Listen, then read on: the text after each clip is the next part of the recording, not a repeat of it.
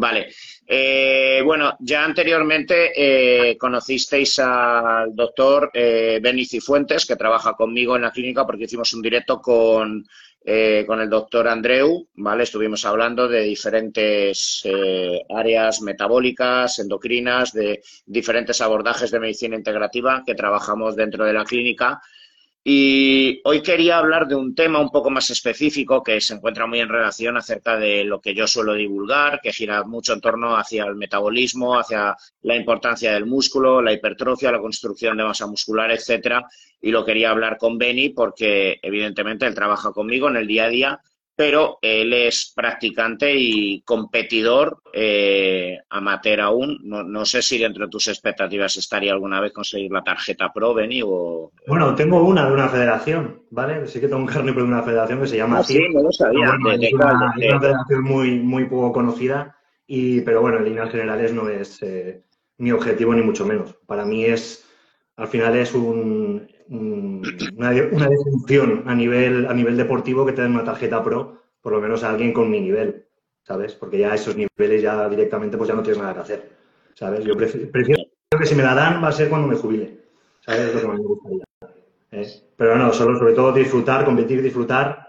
Este año sí que es verdad que lo he dejado un poquito de lado por el tema de la familia, porque he emprendido este proyecto con, con vosotros, con Keval, ¿no? Y pues me quiero involucrar al 100% y al final y al cabo eh, pues estar en el tema de, las competiciones, pues estás enfocado en eso, ¿no? Completamente. Y no quería eh, pues dejar de lado el tema, el tema de la clínica, ¿eh? y así que este año me lo he dejado de, un poquito de lado en ese sentido, pero bueno, a ver si el año que viene me pongo otra vez las pilas y subo, subo otra vez a la tarima, si puede ser.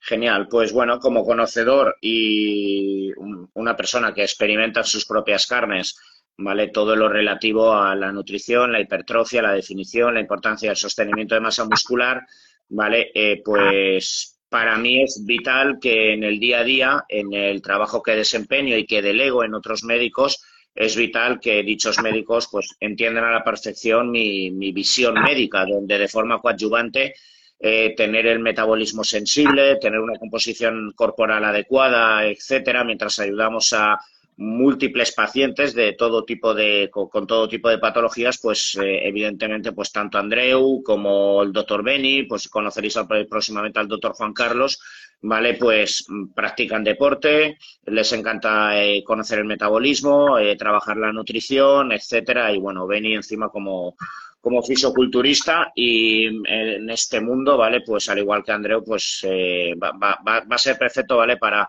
ir respondiéndonos dudas y cuestiones en relación al metabolismo. Eh, bueno, Beni, em, ¿qué me podrías decir? O sea, eh, teniendo en cuenta que en la carrera eh, yo creo que, bueno, no, no, no, sé tú qué áreas darías en relación a, la, a, la, sarcopenia, a la caquexia. Yo creo que es algo que estudiamos y se nombra un poco de, eh, pues bueno, de, de, lado, ¿vale? Quizá en, endocrinología o en oncología, ¿vale? Cuando se habla de las últimas fases, ¿vale? De, del cáncer, en su día, pues bueno, cuando yo estudié el VIH-Sida, ¿vale? La última fase, ¿vale? De sarcopenia a la que se llegaba, ¿vale? Algunas, pues eh, el síndrome de desgaste que se produce en algunas patologías, pero yo creo que no es muy abordado dentro de la medicina. Yo al menos en los seis años de carrera poco se me dio más allá de meter calorías, ¿vale? Eh, poco más ¿vale? Yo creo que tú tampoco lo trabajarías mucho dentro de la carrera, pero eh, es, mm, yo creo que es algo cada vez más abordado, que existe más bibliografía dentro de la medicina, la importancia de sostener la masa muscular para evitar patologías que cada vez son epidemiológicamente más frecuentes en el siglo XXI y llegados a, casos extremos, como pues incluso cuando se vivió eh, las urgencias, los ingresos de gente con COVID y que tenía que estar muchos días, la gente que caía en sarcopenia tenía una mortalidad mucho mayor, etcétera, ¿vale? Tú como persona que vive en sus propias carnes, el trabajo como competidor, deportista, etcétera, y como médico, ¿vale? O sea, ¿qué, me podrías hablar, eh, pues ahora que ya lo llevas trabajando ya bastantes meses conmigo, de esa importancia de sostener la masa muscular y que creo que está bastante alejado aún en el día a día, en el trabajo del médico de atención primaria? Sí, sí, totalmente. En la carrera, pues bueno, eh, se pasa prácticamente de largo, ¿no? El tema de la sarcopenia, de la falta de, de masa muscular en los pacientes para combatir las enfermedades y sobre todo desde el punto de vista eh, nutricional. Eh, básicamente se habla de que, bueno, que estos pacientes necesitan una cantidad determinada de, gramos de proteína por kilo de, masa corporal, unas cantidades de grasas y, poco más, pero no se habla en verdad en profundidad de, la patología en sí, de lo importante que es la nutrición en sí, ¿vale? O sea, eh, si entendemos bien el abordaje, ¿vale? Por ejemplo, en, como estás hablando de un proceso oncológico, un paciente oncológico, ¿vale? Al final y al cabo, eh, hay que entender que esa célula tumoral, ¿vale? Es una célula totalmente anormal, tiene un crecimiento, ¿vale? Muy acelerado, ¿eh? mucho más que las, eh, las, células sanas, por así decirlo, y, que por, y esto que se produce, básicamente, dice, porque se nutre de una forma mucho más potente, sobre todo de los, de los sustratos energéticos que tenemos, sobre todo de la glucosa, y esto, eh, pues entonces, lo que hay que abordar aquí es que estos pacientes, ¿de acuerdo?, no tengan un exceso de la misma, o sea, tengan una buena sensibilidad a la insulina, ¿eh? no tengan una resistencia de la misma porque el tener una resistencia a la insulina, al final y al cabo, lo que nos hace es que tengamos ese exceso de glucosa y la que se va a beneficiar eh, en todo esto va a ser esta célula tumoral. Poco a poco la célula tumoral va creciendo, va cada vez cogiendo más nutrientes que no van para las células sanas y por lo tanto hay una pérdida de masa muscular. Y aquí es donde nosotros ahora estamos incidiendo mucho, ¿eh? cuando vienen en consulta eh, pacientes oncológicos, ¿eh? intentar mejorar, aumentar esa masa muscular, ¿vale? Para que cada vez haya más, al final y al cabo, células musculares sanas, ¿vale? Que puedan combatir también un poquito este proceso tumoral, mejorar también de ese modo también la sensibilidad a la insulina, con lo cual habrá menos exceso de glucosa, menos sustrato energético que vaya a la célula tumoral y al final y al cabo lo que mata en un cáncer al final es la pérdida de, masa muscular. Es lo que nos hace. ¿Eh? totalmente. Y es algo que se aborda, eh, se aborda poco, ¿eh? completamente se aborda poco, se va sobre todo a la patología, al medicamento, en sí, al pues, ciclo de quimioterapia que se puede dar, pero el abordaje nutricional yo creo que es muy importante y, no se le da la, importancia suficiente. Al final y al cabo yo creo que es un poco también porque no, en la sanidad pública no hay ni el tiempo ni al final el dinero suficiente para invertir en un nutricionista especializado y con un seguimiento exhaustivo en estos pacientes. Y ahí es donde, bueno, donde afortunadamente entramos nosotros en este sentido, ¿no? para poder echarles una mano en, este factor que al final es, para mí, para mí es vital, al final y al cabo. Hmm. Para mí es vital, porque por mucho, mucho tratamiento que se dé, mucha quimioterapia que se dé, y al cabo la quimioterapia también ataca a las células sanas, ¿vale? Lo que tenemos que hacer es compensarlo, ¿eh? favoreciendo este anabolismo. Hmm. ¿eh? Totalmente. Eh, mira, este punto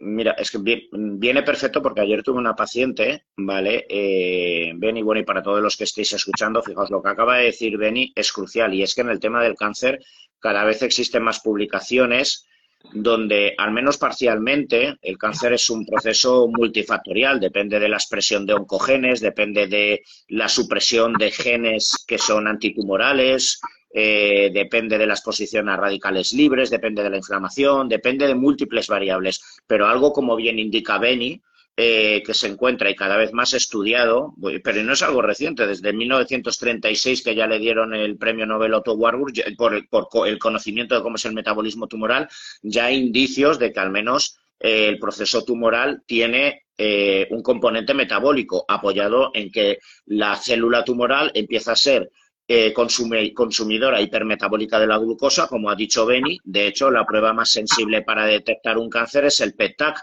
que es una prueba donde se te inyecta glucosa irradiada y allí donde vemos que en el TAC hay zonas iluminadas, sabemos que hay un consumo hipermetabólico de glucosa por parte de las células tumorales.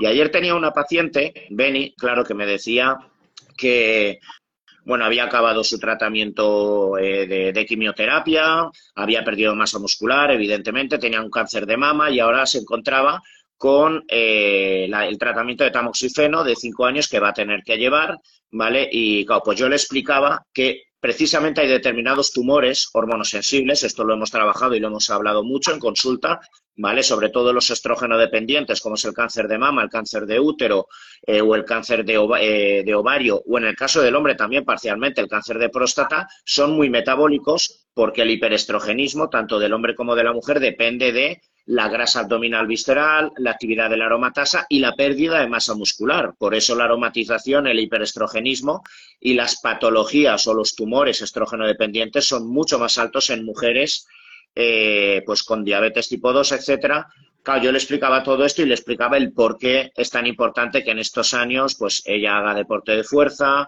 controle bien sus cargas glucémicas, etcétera. Y me decía, pero esto por qué no me lo ha dicho el oncólogo. Y hay algo que me encanta, o sea, en, lo que has dicho, es que no hay ni tiempo, ni recursos, ni le toca al oncólogo.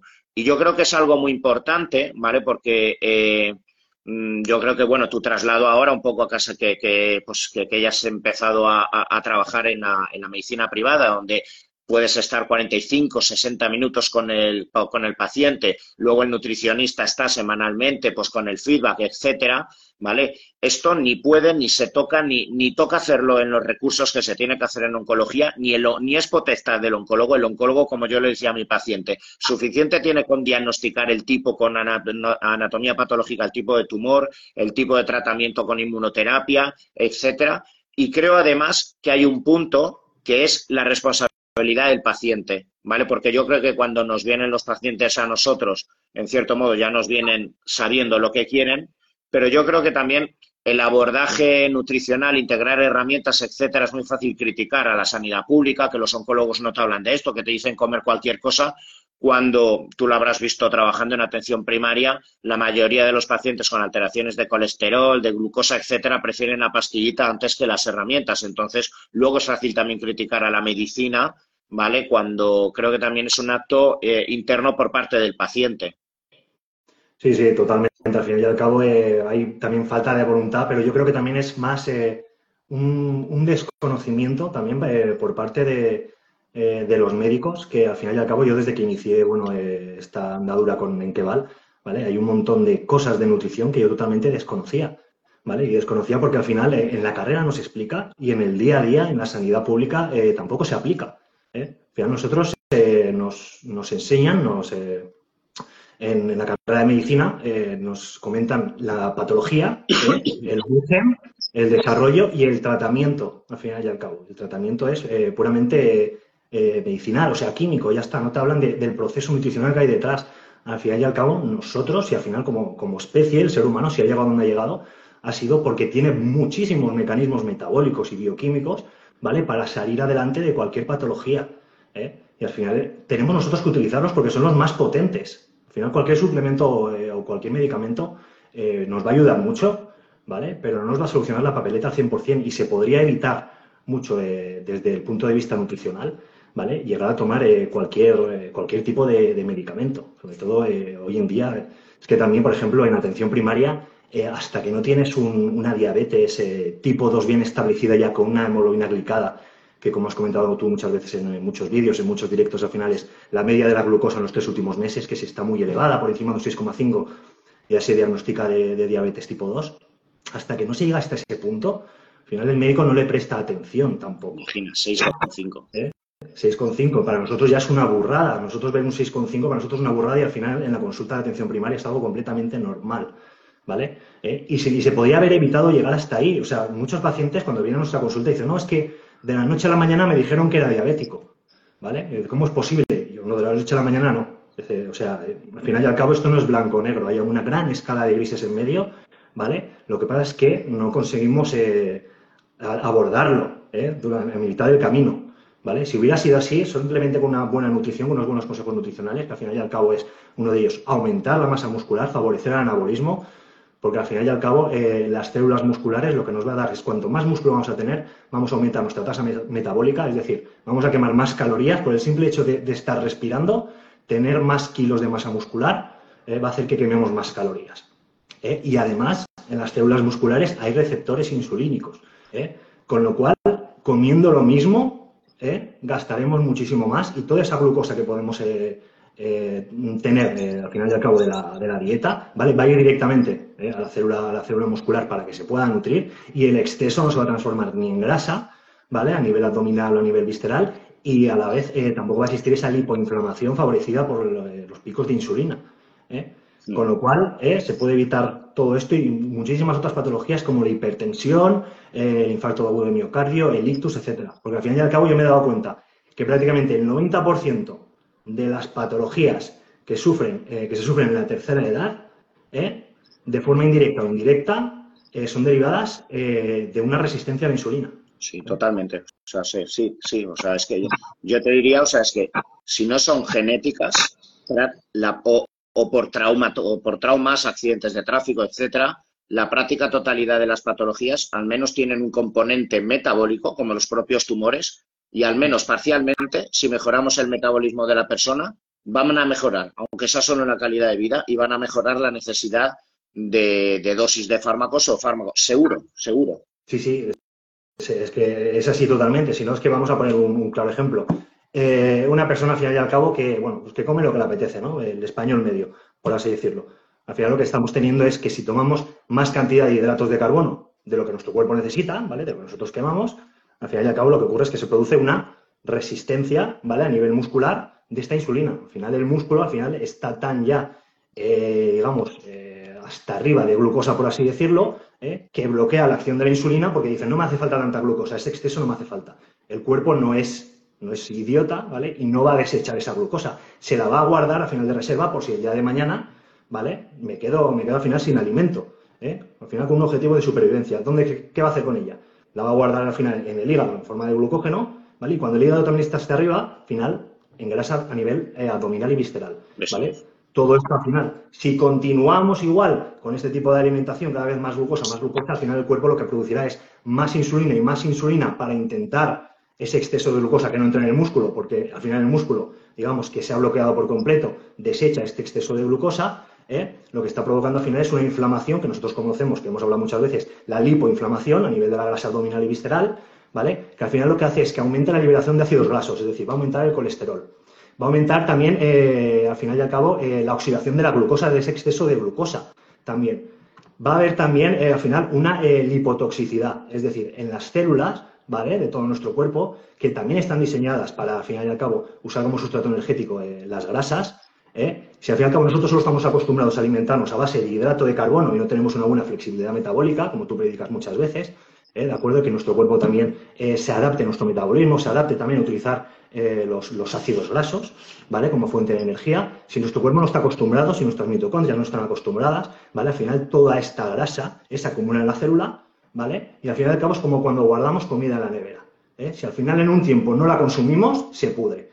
¿qué ocurre? Se produce un proceso inflamatorio dentro de la célula y una apoptosis de la célula, es decir, la célula se muere, se destruye por un exceso de radicales libres, un estrés oxidativo. Todo esto lo que hace es que además ese exceso de colesterol que se ha liberado, ¿vale? Se acumula en forma de placa de ateroma, continúa el exceso de glucosa por ahí, con lo cual ya nos convertimos en diabético tipo 1, además tenemos una placa de ateroma en las carótidas o en las coronarias, ictus, infarto, se vuelven más rígidas las arterias debido a todo este proceso, aumento de hipertensión arterial y solo con esta tontería ya nos hemos plantado ya con tres o cuatro medicamentos. ¿eh? Una estatina para el colesterol, un diurético, un IECO para la tensión y luego también algún medicamento para, ¿eh? simplemente ¿eh? con el tema nutricional, ¿vale? Y además, si vamos un poquito más allá y vemos que con esta lipoinflamación, al final y al cabo, el cuerpo lo que hace es eh, producir o segregar más citoquinas, concretamente más adipoquinas que también actúan a nivel del sistema nervioso central, provocando una neuroinflamación, nos encontramos con patologías como el Alzheimer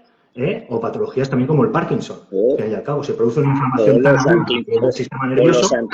O los antiinflamatorios, opiáceos, benzos, ¿vale? Por el dolor sistémico, agotamiento y, una epidemia de la que poco se habla, pero que tú lo, yo creo que en el consulta estarás flipando, que es la fatiga crónica. Sí, sí, la fibromialgia, que al cabo que es una patología incomprendida, ¿vale? Eh, que se tacha al final que es más frecuente también en, mujeres, que se tacha al final de que esto es en un ambiente depresivo, de que tienen una hiperalgesia, una hipersensibilidad, ¿vale? A cualquier dolor, a cualquier estímulo. Y creo que no se ha abordado, ahora poco a poco parece que se está haciendo, pero en primaria todavía queda muchísimo eh, camino que recorrer, se está viendo que a nivel nutricional esto se debe a una, eh, al fin y al cabo, neuroinflamación. Eh, y nosotros vemos en consulta muchas mujeres que vienen por temas de fibromialgia que, mejorando esta sensibilidad a la insulina, al fin y al cabo lo que mejoramos es que disminuya esta lipoinflamación, ¿vale? Y también la neuroinflamación secundaria, con lo cual los dolores disminuyen. Los dolores disminuyen, aumentan también de masa muscular, disminuyen de, grasa a nivel abdominal y visceral, se encuentran al final más alegres, más motivadas, estéticamente se ven mejor, ¿eh? tienen menos dolor ¿eh? y al final, al final es una rueda ¿eh? que va mejorando su calidad de vida, reduciendo la cantidad de medicación, de opiáceos, de antidepresivos, de benzodiazepinas para dormir. Vamos, una mejoría increíble. Al final y al cabo, simplemente mejorando o abordando el punto de vista nutricional. Bueno, entrando un poco en materia y en detalles, mm, que tú los has vivido en tus propias carnes, nadie te va a decir nada, atletas, compañeros, pero también lo ves en consulta. ¿Qué me podrías decir bajo tu experiencia? No vamos a hablar de la necesidad proteica de un, de, un culturista, de un crossfitero, ¿vale? Que su entrenamiento es muchísimo mayor, también puede llevar sustancias exógenas, pero bueno, cuando eh, aún sigue habiendo debate, ¿vale? Respecto un poco a la necesidad proteica, eh, según también, pues, eh, pues hay, personas que preconizan que con 0,8 gramos por kilo al día es más que suficiente, otros se van a 1.2, 1.5, cuando estamos en anabolismo 2 gramos. Se habla mucho de la toxicidad de la, de, la proteína en exceso, que yo sí que creo que cuando tú a lo mejor no has vivido la época, ¿vale? Pero bueno, antes de las dietas cetogénicas, hace 10, 12, 13 años, hubo un boom, ¿vale? De dietas hiperproteicas en las que no se incluían hidrato, pero tampoco grasa. Y se te metían 3-4 gramos de proteína, ¿vale? Al día, ¿vale? Pues sí, sí, al final entrabas en cetosis, pero sin grasas, pero claro, con una de residuos. Yo creo que llegar a esas cantidades, que creo que en el deporte, y tú habrás visto protocolos también de llegar a 3-4 gramos kilo al día de proteína, creo que tampoco es bueno realmente, por mucho que se diga la proteína no daña a nivel renal, genera residuos ¿vale? Pero bueno, un poco eh, bajo tu experiencia a nivel médico para la persona media que también quiere hacer eh, quiere hacer deporte, que ¿cuáles más o menos serían para ti las necesidades? ¿Ves, peligro en, el exceso de proteína? ¿No? Mm. Pero de cabo, eh, como mínimo un gramo por kilo de masa corporal, como mínimo. Y de hecho, las guías en pacientes en diálisis, es decir, que prácticamente bueno, el riñón no funciona, recomiendan esta cantidad de un gramo. Han aumentado, ¿eh? Porque, o sea, yo en mi época estudié 0.3, 0.4 por, eh, por kilo al día y han subido, fíjate, tres veces. Paulatinamente han ido subiendo, han visto en estudios que ha favorecido, una vez más, el anabolismo a nivel muscular y que esto favorece y mejora la supervivencia del paciente con enfermedad renal crónica, ¿vale? Y se ha visto que la cantidad de un gramo, ¿vale? Por kilo de masa corporal no perjudica para nada a nivel renal a este tipo de pacientes y a nivel, perdona, eh, perdóname, y eh, a nivel hepático lo mismo. Gente con cirrosis o insuficiencia hepática les aumentan la cantidad proteica con, con, batidos, o sea, para evitar eso, la sarcopenia. Claro, al final al cabo es que es eso, evitar la, la, sarcopenia, porque al final eh, la célula muscular es lo que estamos hablando, es una célula viva que también tiene una función. Y una de sus funciones también es eliminar toxinas, eliminar, eliminar radicales libres, que si al final cada vez tenemos menos, ¿vale? Y la enfermedad sigue ahí o va aumentando, va progresando, vamos a tener al final de cabo un estrés oxidativo en el cuerpo que va a hacer que aumenten al final las cantidades de, toxinas, produciendo, por ejemplo, una enfermedad hepática, una encefalopatía hepática. Que es decir, al final y al cabo, el hígado lo que hace es metabolizar, ya que hemos hablado antes del hígado, si es peligroso con la proteína, etcétera, eh, lo que hace el hígado es metabolizar, al final y al cabo, la proteína. Y los productos de desecho de, los, de la misma que no desea, por ejemplo, la urea, que se ve mucho en analíticas, ¿vale? Eh, lo, elimina, ¿vale? Lo que pasa es que un paciente con una enfermedad eh, hepática, pues no puede eliminarlo de la misma manera y se acumula, ¿vale? Produciendo al final a nivel del sistema nervioso también una intoxicación, ¿eh? Por eso mismo, pero se ha visto que también esas cantidades de proteína pues no son perjudicales, perjudiciales perdón, para nada, para nada en ese sentido. Mira, pregunta que quizá no tanto para el público general, pero sí para los deportistas que nos estén viendo, ¿vale? Y un poco por tu experiencia también. Respecto a los batidos de proteína, yo creo que ha habido una tendencia, ¿vale? Y creo que ha habido una inercia a, en los últimos años, ir quitándolo eh, pues a favor del uso de aminoácidos esenciales, ¿vale? Yo, pues bueno, hace 12, 15 años no veía jamás que en el postentrenamiento nadie metiera eh, aminoácidos, hasta, de hecho, si se metía algo era ramificados, los esenciales, eh, eh, se reía la gente del uso de esenciales, creo que ya ahora pasa justo lo contrario, los ramificados no se usan mucho. Creo que en el postentrenamiento ya es una norma intentar tirar de aquello que sea de absorción más rápida. Yo en su día llegaba a ver gente tomando aisla, o sea, un ISO o un whey protein con hidrato mientras estaba entrenando. Así iba luego medio dormido por el entrenamiento, pero se hacía, ¿vale? así luego los veías con una retención increíble. Pero bueno, yo creo que es, es una realidad, salvo para intentar generar una sustitución de comida, que es donde sí veo realmente más factible, ¿vale? O la papilla pre-entrenamiento, hora y media, dos horas antes, ¿vale? Yo creo que eh, cada vez se, prioriza mucho más ¿no? el uso de aminoácidos esenciales en detrimento de la proteína, ¿no? A nivel de... Sí, totalmente. Al final lo que buscamos es eso, como he comentado, en el hígado, lo que hace es metabolizar la proteína y lo que hace es eso, separar, digamos, de estas cadenas de aminoácidos, ¿vale? Eh, para eh, separar los aminoácidos totalmente independientes, por ejemplo, los que estamos hablando, los esenciales, que son que no los produce el cuerpo, eh, tienen que venir aparte de la dieta, al final del alimento que estamos ingiriendo, diferentes procesos a nivel digestivo y finalmente a nivel hepático, lo que conseguimos es el aminoácido en sí, ¿vale? Que tiene su utilidad también a nivel metabólico este aminoácido. Entonces, directamente lo que tenemos que hacer para que sea una absorción más rápida, tomarlo ya directamente, se lo damos ya masticadito. ¿Vale? Y elaborado al cuerpo para que solo tenga que absorberse a nivel digestivo, ya pasa al torrente sanguíneo directamente y de ahí al músculo que estamos trabajando, que va a tener mucha más congestión, mucha más vascularización, es decir, más sangre que va directamente ¿vale? a ese músculo, con lo cual el aminoácido irá ahí directamente para reparar todas estas estructuras dañadas, eh, ya sea por eh, el exceso de cortisol debido al deporte, porque en todas las personas que hacen deporte de alta intensidad evidentemente se eleva el cortisol, pero también por el daño mecánico producido, ¿vale? Con lo cual es que es, la, es lo más lógico y si no se hacía antes es porque, bueno, al fin y al cabo siempre estaba en la época esta de, los 90, los 80, etcétera, esos volúmenes ¿no? que se hacían tan exagerados, pues que se mezclaba también, había batidos que prácticamente eran el 80% hidrato de carbono. Sí. Aparte te metían ahí glutamina, creatina, eh, te metían el preentreno con cafeína, etcétera. Te hacían ahí, bueno, todo esto al final era puro marketing, ¿vale? Al final y al cabo. Ahora se ha visto ya con los estudios que al final lo que mejora el rendimiento deportivo es eh, pues una bebida de, de, asimilación rápida de hidrato de carbono, ¿vale? Y si la persona al final lo que está buscando es un déficit calórico, ¿eh? Eh, los aminoácidos esenciales, al final y al cabo. yo creo que es muy importante, hablando del anabolismo, sobre todo para los chavales amateurs, 20, 21 años, que confiados y guiados, ¿vale? Por la inercia. Yo creo que todos los que han querido hacer anabolismo en su día, subir kilos, a ti te habrá pasado, creo que siempre hay una fase y una inercia, sobre todo al inicio, de pensar que si entreno más, subo más, pero sobre todo, si como como un puto jabalí, si como más, crezco más. Al final lo que te pones eres gordo, ¿vale? Porque como bien has dicho, al final caes en una hiperinsulinemia, empiezas a acumular grasa abdominal, luego para definirte te tienes que quitar encima masa muscular porque el déficit tiene que ser muy agresivo, ¿vale? Tienes que caer en simpaticotonía y exceso de adrenalina porque no llegas a competir, ¿vale? O sea, con lo que todos los esfuerzos que has hecho, ¿vale? No tienen ningún sentido, pero bueno, creo que se pasa por ahí, ¿vale? Eh, y yo creo que uno de los problemas, ¿vale? De mucha gente amateur y todo esto es el hiperconsumo de, batidos, de, creatina, de intraentrenamiento con megacargas de batidos y sobre todo en aquellos años, bueno, y, bueno, y también hemos visto en, consulta, o sea, chavalitos, o sea, que de repente la creatinina te, es que te la ves en 1.7, 1.8, ¿vale? Y con, con, pues, con, glicadas altas y con la glucosa en 120, yo creo que ha pasado un poco la moda, pero es que hubieron unos años de también con la caseína antes de dormir y metiendo, y, gente hasta levantándose a las 3, 4 de la mañana, pero sobre todo intraentrenamientos bestiales. Yo no sé si llegaste a ver protocolos de Milo Sarcev, ¿vale? Que a lo mejor te pilló muy joven, pero que eso eran barbaridades, ¿vale? Eh, pre, intra y post entrenamiento.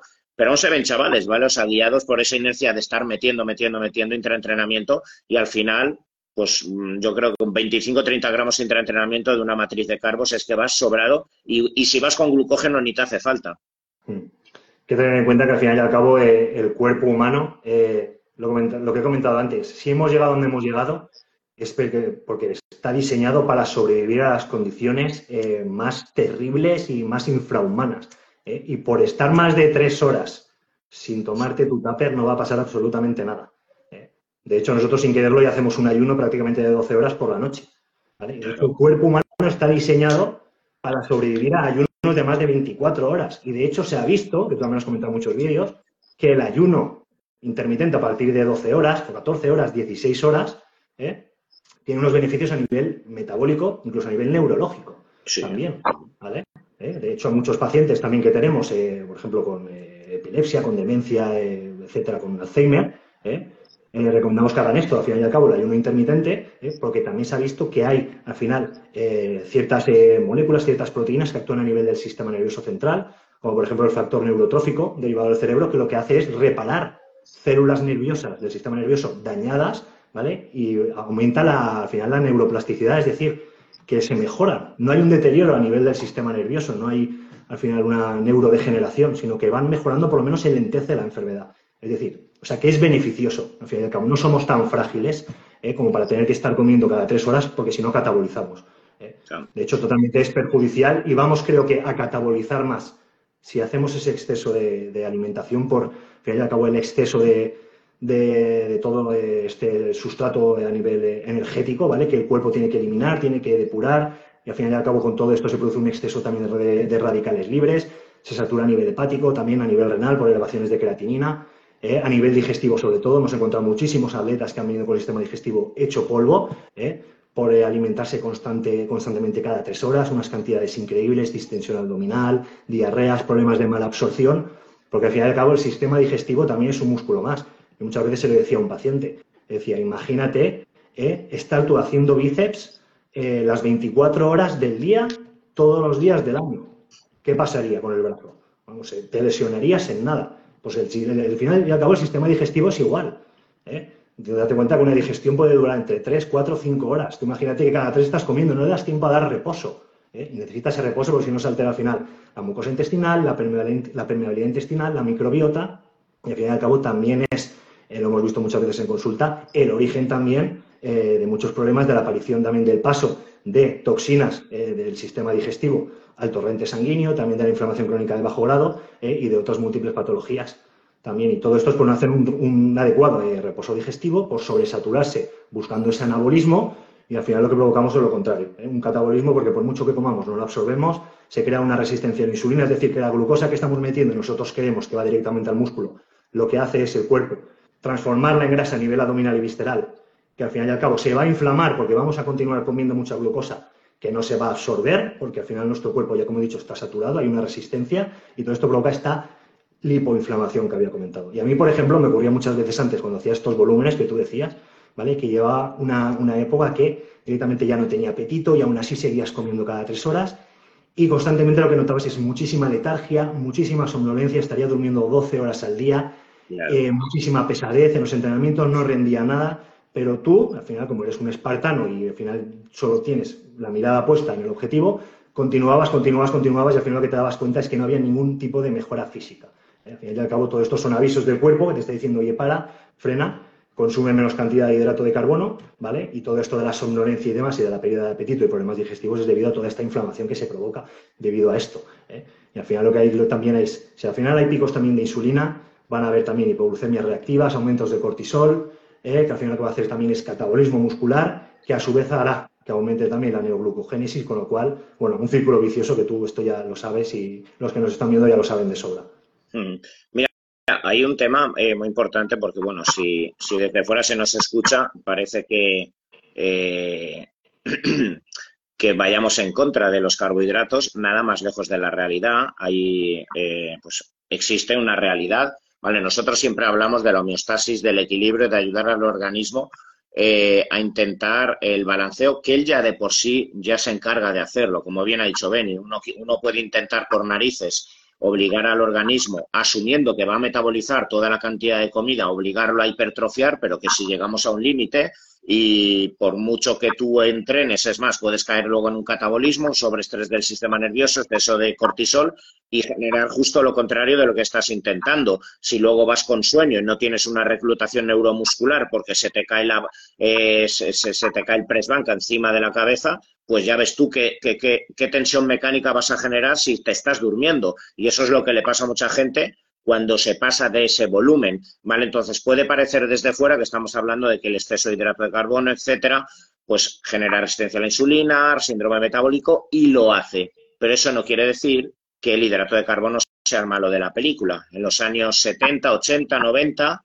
se preconizó mucho eh, acerca de la problemática de las grasas saturadas y eso generó ¿vale? Pues también el falso concepto de que las grasas son malas y que hay que hacer dietas eh, pues eh, sin absolutamente ningún tipo de grasa. Y bueno, pues esto tampoco fue beneficioso en algunos, eh, en algunos contextos, ¿vale? Quitar también omega 3, quitar ácidos grasos monoinsaturados, etcétera, que pueden tener un impacto beneficioso para el perfil lipídico y que no tiene por qué adelgazar el hecho de que no metas grasas y luego lo compensas con azúcar, que es lo que pasó con muchos alimentos light, ¿vale? Pero el hecho de que nosotros hablemos eh, y, es, y sea bien conocido que el exceso de hidrato de carbono puede generar resistencia a la insulina y está al menos parcialmente asociado a las patologías metabólicas, no quiere decir que ahora de nuevo seamos reduccionistas y que el malo sea, de la película sea el hidrato de carbono. Porque creo que otro de los grandes dramas, y esto tuyo creo, bueno, lo ves constantemente, tanto tú como Andreu, Juan Carlos, yo lo vemos los chicos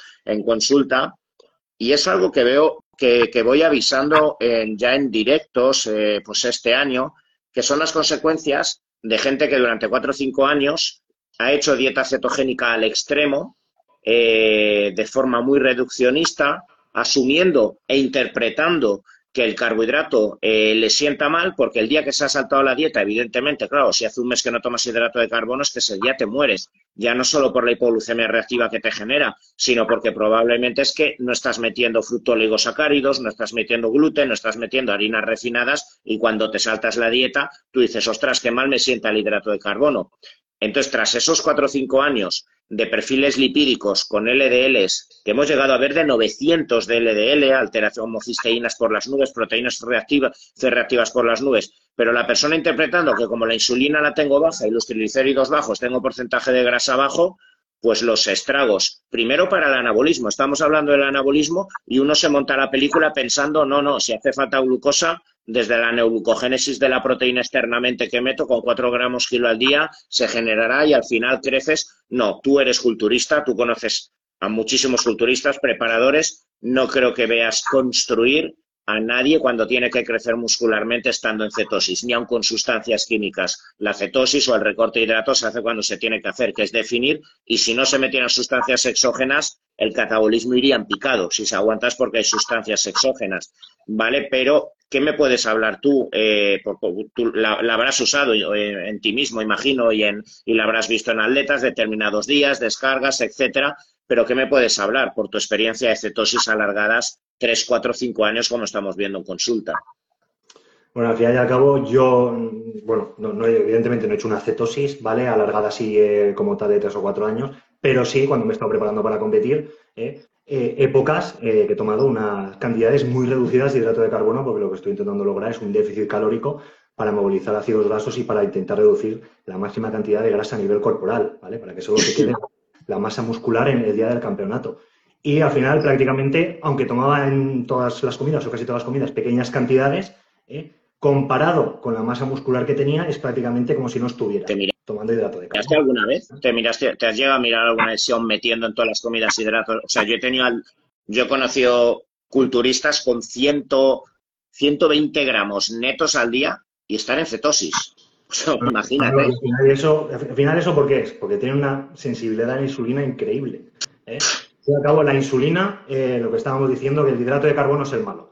Dice, no, para nada. Si queremos eh, tener un buen anabolismo, si queremos crecer, y no solo para eh, rendir mejor deportivamente, vernos mejor estéticamente, sino para prevenir toda esta serie de enfermedades que habíamos comentado antes, que se aparecen sobre todo en la tercera edad, o sea, para conseguir más longevidad, al fin y al cabo, hace falta eh, insulina. Hace falta insulina. Es la hormona más anabólica que hay, incluso más que la testosterona. ¿eh? porque al final y al cabo eh, es, digamos, la que puede introducir la glucosa, ¿vale? Que es al final el sustrato energético más rápido y más eficiente, ¿vale? Para la célula muscular, que no es el único, como bien hemos comentado muchas veces, pero para que se introduzca hace falta la insulina. Y por eso mismo es totalmente imprescindible tener una buena sensibilidad a la insulina para que todo este hidrato de carbono vaya directamente a la célula muscular y no se quede este exceso, ¿vale? Eh, por eso mismo, gente que tiene una gran sensibilidad, incluso tomando buenas cantidades de hidrato de carbono, ¿vale? Continúa estando en cetosis. Y este es el ambiente metabólico ideal, ¿eh? Porque está tomando, tiene esos pequeños picos de insulina que no son para nada eh, perjudiciales, toda esa glucosa va directamente a la célula muscular, la célula muscular lo utiliza como sustrato energético, favorece el anabolismo, favorece ese crecimiento, repara estructuras y a la vez continúa metabolizando ácidos grasos, con lo cual va disminuyendo de grasa a nivel abdominal y a nivel visceral. Yo concretamente nunca me lo he tomado, nunca me lo he medido, porque en esos momentos eh, estás tan, tan hecho polvo, estás Vas sudando por todos lados. Tan abatido que, para nada, para nada, eh, no tenía interés ni para nada. Pero sí lo que te quería comentar es que tenía eh, sintomatología muy parecida a este tipo de personas que llevan una dieta cetogénica estricta de seis meses o más. Que al final y al cabo hay que entender el ambiente en el que nos encontramos. Si no tenemos eh, una cantidad de hidrato de carbono suficiente, no va a haber un pico de insulina lo suficientemente potente para que favorezca este anabolismo. Con lo cual, cada vez vamos a ir perdiendo eh, más masa muscular, porque como hemos dicho, la, la, insulina es totalmente imprescindible para que crezca la masa muscular. Si vamos perdiendo al final cada vez más masa muscular, comiendo la misma cantidad de calorías al día, ¿vale? vamos a consumir menos. Con lo cual iremos aumentando de grasa a nivel abdominal y visceral. O sea, que al final y al cabo esas personas que empiezan con esta dieta cetogénica se van viendo muy bien al principio, luego bien, que renden peor, que al final eh, su recomposición corporal es muchísimo peor, que van aumentando de grasa, no entienden el por qué, y luego los mecanismos, ¿vale? Que, que aparecen secundarios a esta. ¿Qué ocurre? Como bien decías, dice, bueno, no pasa nada, no tomo hidrato de carbono, el cuerpo, como muy inteligente que es, activará la neoglucogénesis, es decir, producirá eh, a partir de los ácidos grasos o a partir de la proteína. Muy importante, a partir de la proteína, que esa proteína no aparece solo de la dieta, sino también de la masa muscular que tenemos, que se destruye para obtener esa energía. ¿eh? O sea, eh, la transforma en glucosa y ya simplemente con esa mi cuerpo ya funcionará. Vale, ¿de dónde viene esa neoglucogénesis? Viene del cortisol, viene de las catecolaminas que activan todo este proceso ¿eh? y además de que el cortisol también es catabólico, es decir, también destruye masa muscular, o sea, continuamos destruyendo más masa muscular aún. ¿eh? Al final, las catecolaminas, la adrenalina, noradrenalina, dopamina, ¿vale? Crea un ambiente de hiperexcitabilidad en el sistema nervioso central, es decir, estamos más activos, eh, dormimos menos, ¿de acuerdo? Al final y al cabo, esto es un mecanismo que produce nuestro cuerpo eh, para activarnos, para decir, oye, espabila, busca comida, ¿vale? Ponte las pilas, porque aquí me está faltando glucosa, ¿vale? porque ahora mismo yo voy tirando con lo que tengo, pero de día a mañana se me puede acabar, así que espabila. Y al final esto es una, sensación adictiva, tú también lo has, comentado muchas veces y lo habrás visto, ¿no? De gente que al final eh, está con dieta cetogénica con un ayuno intermitente muy prolongado y se despierta por la mañana fenomenal, ha dormido cinco horas, está de lujo, se encuentra súper activo, rinde muy bien por la mañana, eh, luego va a entrenar, eh, luego hace un poquito de aeróbico, trabaja hasta tarde, eh, se acuesta a las 12 de la noche y al día siguiente igual, solo con 5 horas durmiendo ya está fenomenal. ¿Qué pasa? Al final hay un desgaste sobre todo también del sistema nervioso. Y lo que me encuentro yo en consulta y lo que me pasa a mí, le pasa a muchos competidores, es que tenemos al final problemas de insomnio, es decir, cada vez dormimos menos. Si cada vez dormimos menos, nuestro sistema nervioso también descansa menos, es decir, los niveles de serotonina, ese neurotransmisor al final de la felicidad, de la paz, de la tranquilidad, se van depresionando esos niveles, entras en un ambiente depresivo, en un cansancio muchísimo más, hay menos reclutamiento de fibras musculares eh, de, fibras eh, musculares eh, a la hora de estimular pues la, hipertrofia también, y estás mucho más irascible, pierdes el líbido y al final es pues una pesadilla. La verdad es que al final es una pesadilla y al final lo que nos encontramos, gente que a nivel corporal ha empeorado, gente que ha disminuido su líbido, gente que por la noche tiene insomnio, gente que está muy irascible, conflictos constantes con la pareja, en el trabajo, eh, pero no quiere dejar la dieta cetogénica porque, como tú dices, el hidrato de carbono me sienta fatal. Incluso gente que haciendo esta dieta cetogénica, su hemoglobina glicosilada ha empeorado. ¿Eh? Empeorado, sí, sí. Es decir, tienen incluso más resistencia a la insulina de la que tenían antes. ¿Por qué? Por un exceso de cortisol ¿eh? debido en busca de glucosa. Como tú no se la das, al final el cuerpo lo que va a hacer es constantemente segregar cortisol y catecolaminas cuando en esos momentos no deberían estar ahí, y va a haber constantemente picos de glucosa en nuestro cuerpo, con lo cual se va a producir una resistencia. O sea, que ya es eh, la cabose, o sea, ya lo peor que nos podíamos encontrar, porque a poco que comamos hidrato de carbono ya directamente se va a asimilar aún menos. Claro. Ese hidrato de carbono y al final lo que hace es esto, perjudicarnos eh, totalmente. Con lo cual, lo que tenemos que hacer es eso, lo que tú comentabas muchas veces, buscar esa flexibilidad eh, metabólica. Tenemos que utilizar eh, todas las estrategias que tenemos en nuestra mano, todos los sustratos nutricionales que tenemos, los macronutrientes, grasas, proteínas, hidratos de carbono, pero en los momentos ideales. ¿Qué momentos ideales son esos? Los momentos que haya mayor sensibilidad a la insulina. Y uno de ellos es después del entrenamiento. ¿eh? ahí está. ¿eh? Que ahí es cuando, sobre todo en, bueno, en muchísimos deportes, pero sobre todo en el culturismo, es cuando se hace la comida con la mayor carga glucémica, sobre todo de alimentos de, de índice glucémico elevado. Y gente que ya tiene una buena sensibilidad a la insulina o eh, está en una fase de, volumen, de que quiere pues, eh, anabolizar más, crecer más, ¿vale? Pues también eh, antes, incluso durante.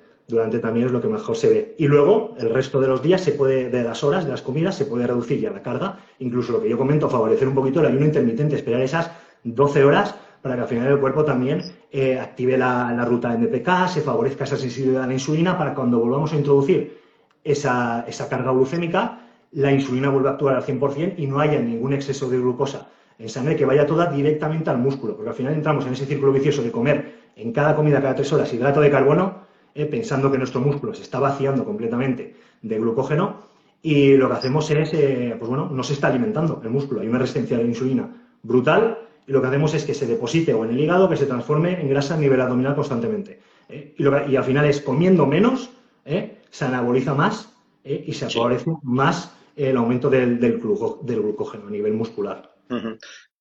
Fíjate que yo siempre digo que una de mis mejores escuelas, bueno, ha sido evidentemente los, los seis años de la carrera universitaria, pero a efectos prácticos, o sea, sin lugar a dudas, la, gran escuela que he tenido ha sido el culturismo. Y fíjate que, bueno, eh, muchos de los procesos que simplemente por prueba-error que se han hecho en el culturismo, porque la gente veía que así se anabolizaba más, así seco más, así defino más, pues con el paso de los años, pues la, medicina, la ciencia de la nutrición, la biología ha ido explicando el por qué funcionaban esos procesos, ¿vale? Y como, bueno, como el fisioculturismo se trata de mejorar la composición corporal y tener una buena sensibilidad a la insulina, buena flexibilidad metabólica, al final muchos gurús del culturismo, sin saber cómo, han sido precursores de, pues bueno, de, médicos como, como, tú y yo o Andreu, que, no, pues que, que, estudiamos por qué funcionan esos procesos y los trasladamos luego a pacientes. Vale, fíjate, la semana pasada tuve una paciente, ¿vale? Eh, eh, ella me vino eh, hace tres meses porque, bueno, estaba, estaba a mitad de tratamiento, ¿vale? De quimioterapia, un cáncer de mama, estrógeno dependiente, ¿vale? Pero había perdido varias sesiones, por suerte ya a mitad de tratamiento, eh, estaba limpia, bueno, se la había operado en principio, bueno, y con, su ganglio, pero bueno, a mitad de tratamiento, el PETA, que estaba todo limpio, pero ella había leído de forma reduccionista que como la célula tumoral por el efecto Warburg se alimenta solo de glucosa, bueno, pues que se argumentaba en muchos foros y según muchos gurús y nutricionistas, ¿vale? Que había que ahogar al tumor, a la célula tumoral, haciendo una dieta cetogénica para evitar que llegue la glucosa. Es tan tremendamente reduccionista y como tú bien has dicho antes, que la célula tumoral, precisamente porque su metabolismo es glucolítico, como cuando alguien está haciendo un entrenamiento, ya lo dice la palabra, un esfuerzo, un entrenamiento glucolítico. Que no das hidratos, campeón, no te preocupes, liberarás cortisol y como bien has dicho antes, ¿de dónde vas a obtener la glucosa? De la neoglucogénesis del músculo. Pues bueno, claro, la mujer me vino porque había tenido bajadas de defensas, neutropenia, y habían varias sesiones que las había tenido que dilatar en el tiempo. Pero ella estaba convencida de que además la remisión y lo bien que le iba todo, a pesar de haber bajado 8 kilos y encontrarse fatal, ¿vale? Era por la cetosis y no quería saltársela de ahí, simplemente quería suplementos. Bueno, me costó Dios se ayuda explicárselo, ¿vale? Hacerle entender todo el contexto. Bueno, pues vino la semana pasada, ha subido cuatro kilos, no se perdió ninguna sesión, ¿vale? Ahora ya se encontrará con su tratamiento y ha entendido, ¿vale? Eh, el, el, camino a seguir, ¿vale? Pero claro, ella también a su vez leía que hay que entrenar pesas, dos días a la semana o tres días a la semana por la importancia de las mioquinas, de la inmunomodulación, pero acababa reventada. Y dile tú de meter carga de hidrato de carbono cuando yo se lo dije al inicio que tenía que meter hidratos, pero no que voy a alimentar a mi tumor. Fíjate que o sea, eh, eh, el daño que se puede hacer con la sobreinformación, que es tan bonito que ahora estamos con tanta información, pero mal entendida, puede hacer que un paciente, o sea, él mismo acelere la caquexia en un proceso. O sea, imagínate la importancia de entender que no hay ni buenos ni malos, o sea, en cuanto a los macronutrientes, la importancia del anabolismo, incluso en un proceso tumoral que es glucodependiente, pues hay que meter hidratos en determinados días como nosotros hacemos con los pacientes eh, con, cáncer. Sí, sí, es eh, por lo que estábamos comentando antes, al final y al cabo.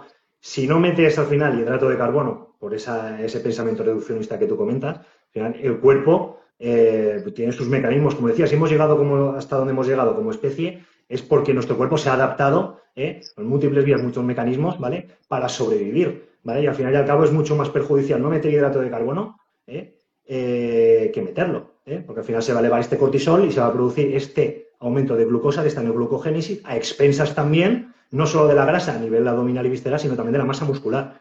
Con lo cual, al final y al cabo, tenemos más glucosa, esa glucosa va a ir a la célula tumoral, menos masa muscular, con lo cual van a haber menos receptores insulínicos, con lo cual cuando pongamos más glucosa no va a ir al músculo porque tenemos menos, va a ir también aún más a la célula, cada vez más débiles, más cortisol y el cortisol también, aparte de eh, favorecer el catabolismo, es también inmunosupresor. Van a bajar nuestras defensas, con lo cual vamos a estar más proclives también a padecer más enfermedades, más infecciones, con lo cual más encamamiento, más inmovilización. Esto va a hacer que aumente más, eh, muchísimo más, o disminuya, perdón, el, gasto calórico, con lo cual aumenta más la grasa a nivel abdominal y al movilizarnos menos también seguimos perdiendo masa muscular. O sea, es un círculo totalmente vicioso y lo que tenemos que hacer es eso. Hay que ver, el, hay que utilizar todas las herramientas que tenemos y poner hidrato de carbono en los momentos eh, ideales, momentos idóneos donde haya más sensibilidad a la insulina. Que todo ese hidrato de carbono vaya donde nosotros queremos que vaya, que es a la célula muscular para favorecer el anabolismo. Y mientras tanto, cuando la célula muscular no tenga tanto requerimiento, ¿vale? De glucosa, que esté utilizando estos otros sustratos energéticos, como por ejemplo las grasas, ¿eh? ahí sí que podemos hacer una reducción del mismo. ¿eh? Y aún así, ¿eh? nuestro, nuestro, metabolismo continuará funcionando correctamente, ¿vale? Porque si no, puede, pasará lo que le pasó, lo que le pasó concretamente a, esta señora. Claro, claro. Mira, por acabar, vamos a entrar en un tema, bueno, pues hay determinados temas que pueden ser escabrosos, ¿vale? O no, no, no, se suelen tocar ni gusta tocar dentro de la medicina, pero creo que también la responsabilidad de aquellos que, lo, que, que vemos en el día a día eh, la importancia de determinados agentes farmacológicos, ¿vale? Pues los andrógenos, la testosterona, anabolizantes, y que vemos cómo bien usados y de forma pulcra generan tanto beneficio, ¿vale? Creo que es importante empezar a, pues a, eliminar pues, eh, tabús que, creo que en los últimos años, precisamente porque la ciencia avanza y hay muchos estudios, ¿vale? Creo que es algo que se está implantando muchísimo, pero a nivel de, la ciencia mundial y de la medicina, ¿vale?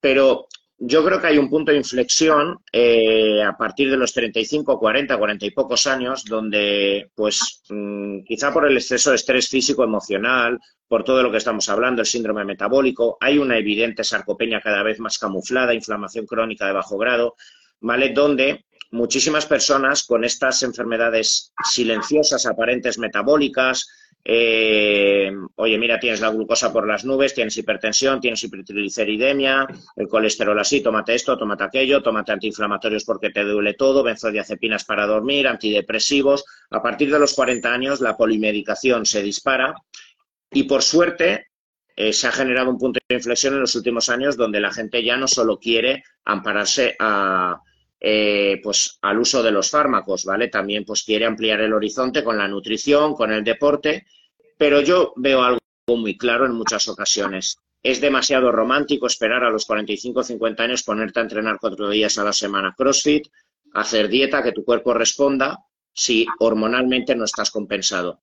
Y en muchas ocasiones, como las hormonas son tema tabú, ¿vale? Eh, casi nadie quiere tocar temas de hormonas tiroideas, estrógeno, DEA, eh, testosterona, incluso anabolizantes que están en la farmacia para ser prescritos cuando hay una sarcopenia como, eh, como, como, la metenolona, el primobolan, pues bueno, se deja de lado una evidencia. Si es tan evidente y ya la ciencia ha demostrado la importancia del, del anabolismo, de la composición corporal, creo que es una responsabilidad médica a partir de los 35 o 40 años eh, controlar tanto en hombre como mujer, no hablamos solo del hombre, los niveles de hormonas sexuales y contemplar que habrá veces que por mucho que tú metas la proteína, si no tienes capacidad de fijar nitrógeno porque no tienes andrógenos en el cuerpo, es que vas a, vas a hacer más daño, porque la persona va a ir a entrenar y no se recupera por no tener andrógenos en el cuerpo, tanto en hombre como mujer.